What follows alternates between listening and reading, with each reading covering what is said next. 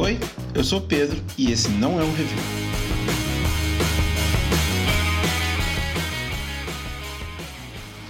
Explicando como funciona, eu escolho um produto de qualquer natureza e não falo dele por alguns minutos. No fim, eu te digo se vale a pena ou não gastar seu dinheiro com ele. No episódio de hoje, microfone.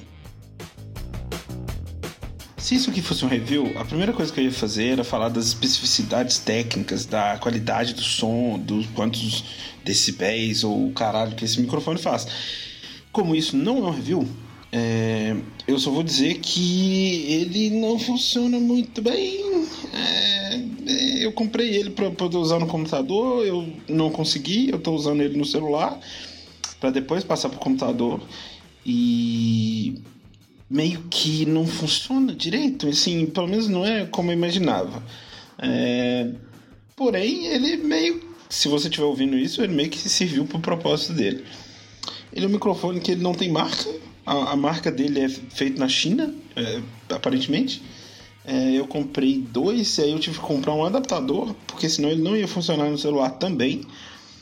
É, que mais? Ele tem um padrão de cor esquisito talvez, que ele é vermelho, laranja, preto. O mais legal é que você sabe que ele é um produto ruim quando ele, além de não ter marca, obviamente, é, a fonte que está escrito é, microfone e, não sei, e componente, não sei o que lá, é uma fonte meio errada, sabe? Quando você compra uma coisa de qualidade duvidosa e a, a fonte que está escrita parece que foi copiada de alguma coisa.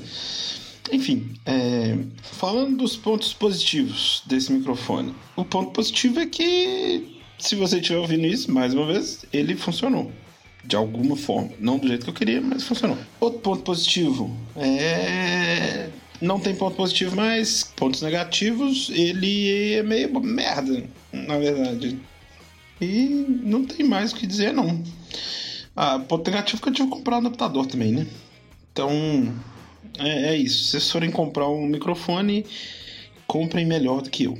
É, no fim das contas, eu não sei se eu indico esse microfone para você comprar.